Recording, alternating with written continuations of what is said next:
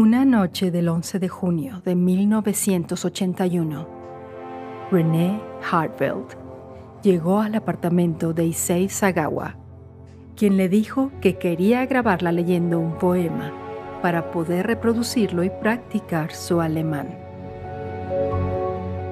René se sentó en un escritorio de la habitación de Issei que daba a la ventana y estaba de espaldas a la habitación y a Issei pulsó el play de la grabadora y ella empezó a leer.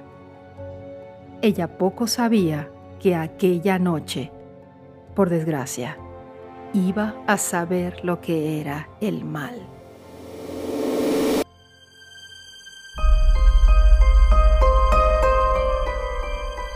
La curiosidad no mató al gato. Presenta. Curiosidad siniestra.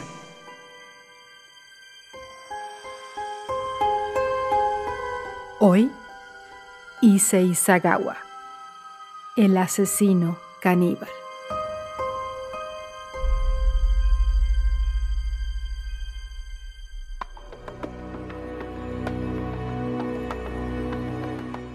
René Harveld nació en Holanda en 1955. En 1981 tenía 25 años y estudiaba literatura francesa en la Universidad de la Sorbona de París. Amigos y familiares describieron a René como una mujer alta y atractiva, además de muy inteligente.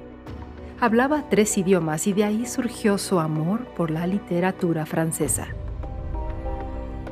En una de sus clases tenía un compañero que se llamaba Issei Sagawa Issei se enamoró de René y quería encontrar la forma de estar cerca de ella, sobre todo cuando no estaban juntos en clase. Issei le preguntó a René si podía ofrecerle clases de alemán porque tenía dificultades. Le explicó que tenía un padre rico que le pagaría por su tiempo algo así como un tutor. Y René Hartveld aceptó. Con el tiempo, ambos entablaron una estrecha amistad y disfrutaron de su mutua compañía. Pero Issei sabía que quería más. Estaba enamorado de René. Debido a sus impulsos caníbales civiles, Issei sabía que quería comerse a René Harveld porque era una mujer sana y hermosa dos rasgos de los que Issei sentía que carecía.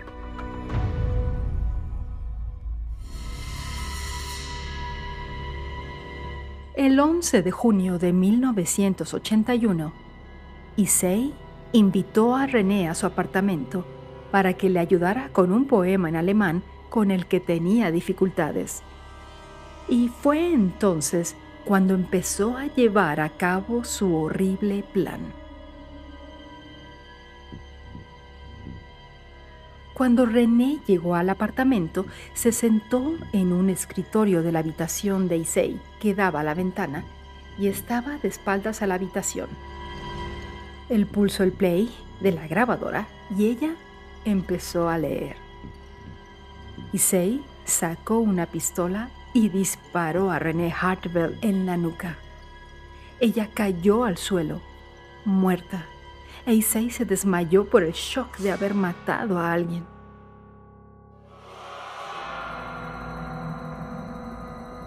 En entrevistas posteriores, Isai ha dicho que el deseo de comerse a alguien le hizo despertar y que cuando por fin volvió en sí, se enfrentó a las fantasías caníbales con las que había soñado desde que era muy pequeño. Issei le puso una toalla bajo la cabeza y desnudó a René. La violó y lo primero que quiso hacer fue darle un mordisco, concretamente en la parte posterior de su cuerpo. Pero cuando llegó el momento, se dio cuenta de que sus dientes no estaban lo bastante afilados como para cortar carne humana. Issei buscó en su apartamento algo más afilado, pero no encontró nada, así que salió y compró un cuchillo curvo para carne. Durante un par de días, Issei descuartizó a René y experimentó cómo consumir carne humana. La probó cruda, frita e incluso al horno para ver qué técnica le gustaba más. Incluso metió parte de la carne en bolsas de congelación y las colocó en su refrigerador para poder disfrutarlas más adelante. Durante el proceso de desmembramiento de René, Issei tomó fotografías de cada etapa. No se sabe si fue para su propio disfrute o el componente sexual de este caso o para poder recrearlo con otra víctima, pero esto se utilizó como prueba contra Issei cuando fue detenido.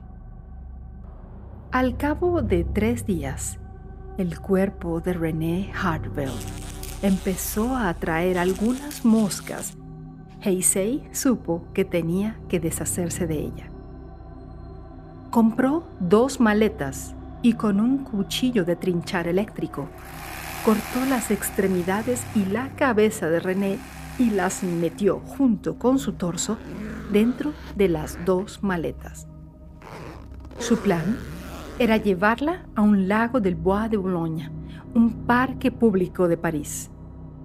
Issei esperaba que las maletas se hundieran en el fondo del lago y no las volvieran a encontrar.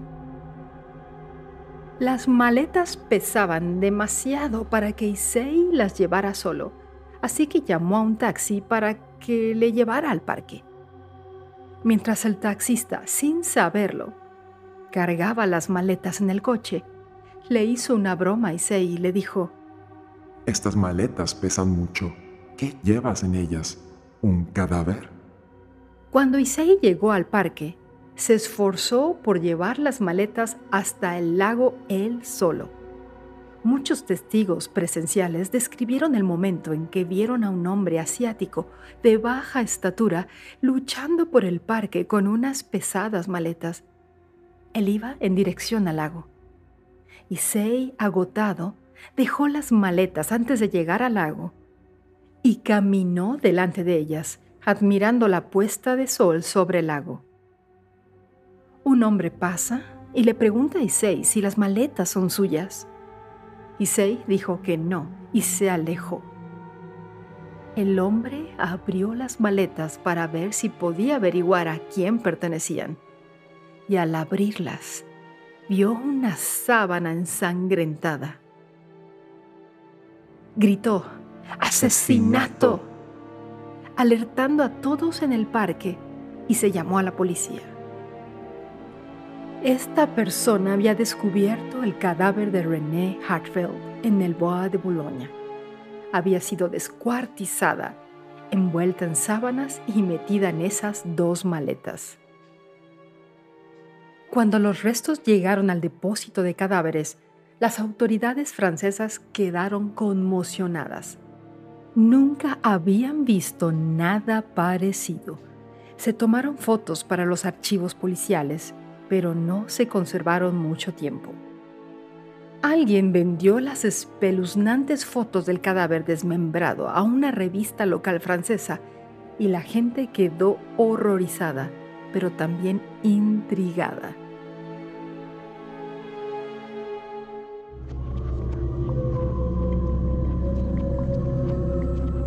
¿Quién era Issei Sagawa? ¿Quién era este monstruo? Issei Sagawa nació el 26 de abril de 1949 en Kobe, Japón. Su familia era muy adinerada. Su padre era empresario de Kurita Water Industries y su abuelo editor de un periódico nacional. Issei nació prematuramente y desarrolló enteritis, una enfermedad del intestino delgado.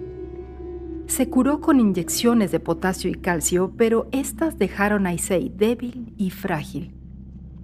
De niño no podía realizar muchas actividades físicas, así que se aficionó a la lectura y a la literatura. Sin embargo, Issei también empezó a desarrollar otros intereses y se dio cuenta de que experimentaba impulsos que sus compañeros no tenían.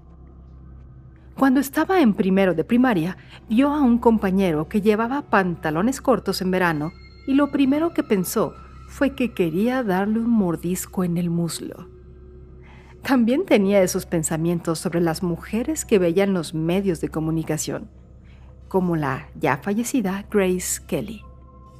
A partir de ahí creció su perversión sexual. Issei admitió que de niño había cometido actos de bestialidad con el perro de la familia, lo que no hizo sino deformar aún más sus deseos sexuales. A medida que se hacía mayor, se dio cuenta de que sus impulsos caníbales hacia las mujeres eran cada vez más fuertes y difíciles de ignorar. A los 24 años, Issei estudiaba en la Universidad Wako de Tokio y se fijó en una alemana alta por la que se interesó. Decía que lo único que quería era arrancarle una parte de su cuerpo y, quitarle la carne. No quería violarla ni matarla. Una noche, se coló en su apartamento con la intención de rebanarle la carne cuando la mujer se despertara. Como Issei era bajito y débil, ella pudo dominarle y llamó a la policía. Issei fue detenido por intento de violación, pero no admitió sus verdaderas intenciones. Sin embargo, su padre pagó a la víctima una cuantiosa suma desconocida y se retiraron los cargos contra Issei. En 1977, Issei se trasladó a París para estudiar literatura en la Sorbona. Recogía con regularidad a trabajadoras del sexo. Casi todas las noches llevaba a una prostituta a casa e intentaba dispararle, pero por alguna razón se le congelaban los dedos y no podía apretar el gatillo. Detalles de la investigación cuando la policía llegó al Bois de Boulogne. Examinó el contenido de las maletas y determinó rápidamente que dentro había un cadáver. No fue hasta que llevaron los restos al forense cuando se dieron cuenta del verdadero horror que había dentro.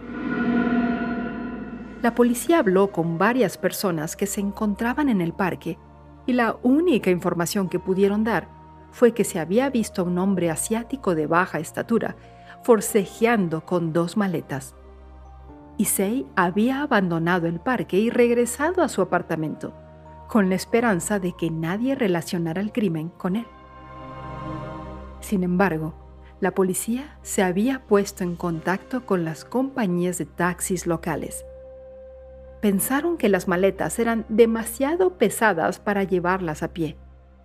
Por suerte para ellos, el taxista que recogió a Issei se presentó y contó a la policía lo que sabía, dando finalmente a las autoridades el nombre y la dirección de Issei Sagawa. La policía detuvo a Issei por asesinato y este confesó allí mismo. También encontraron sábanas ensangrentadas, las fotografías que había tomado durante el desmembramiento y las bolsas de congelación llenas de carne humana. Tras su arresto, el padre de Issei pagó a un abogado defensor de alto nivel. A pesar de que había testigos presenciales, pruebas en su apartamento y su confesión, Issei estuvo en una cárcel francesa durante dos años antes de que un juez lo declarara legalmente demente y por tanto incapaz de ser juzgado. Los cargos contra Issei fueron retirados. Sin embargo, los tribunales franceses ordenaron que Issei fuera recluido indefinidamente en una unidad psiquiátrica. Durante su estancia se publicó un relato del asesinato de Issei en un libro titulado En la niebla que dio a Sagawa el estatus de caníbal célebre. Las autoridades francesas decidieron entonces deportar a Issei a Japón, donde fue encarcelado en otro centro psiquiátrico, pero una evaluación psiquiátrica determinó que Issei estaba legalmente cuerdo y que la perversión sexual era la razón de sus crímenes. Pudo ser juzgado.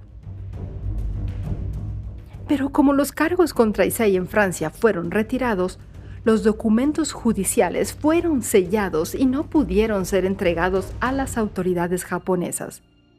Issei Sagawa salió del hospital psiquiátrico el 12 de agosto de 1986. ¿Dónde se encuentra Issei Sagawa en la actualidad?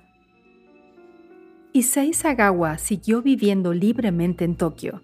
Sin embargo, estuvo postrado en una silla de ruedas y requería de los cuidados de su hermano pequeño o de cuidadores, por lo que era poco probable que volviera a matar.